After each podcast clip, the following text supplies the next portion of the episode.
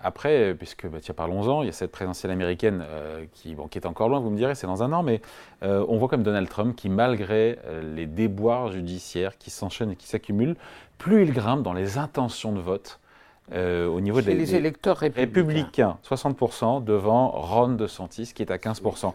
Mais des sondages qui donnent Trump aussi, on est loin, au coude à coude avec Joe Biden. Ça vous inspire quoi? Une, une immense inquiétude au fond, la, seule chose que je n'imaginais pas un jour euh, vivre, ce serait de se dire que la démocratie américaine n'est pas totalement assurée. Euh, elle a déjà été beaucoup grignotée par les nominations scandaleusement politisées que Trump a faites, il en a fait 3 sur 9 euh, à la Cour suprême, par les restrictions que les États républicains ont voté techniquement pour limiter l'exercice du droit de vote.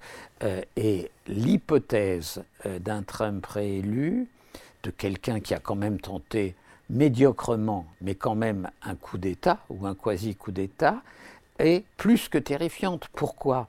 Parce que, qu'on le veuille ou non, les États-Unis restent euh, le point d'ancrage de l'Occident.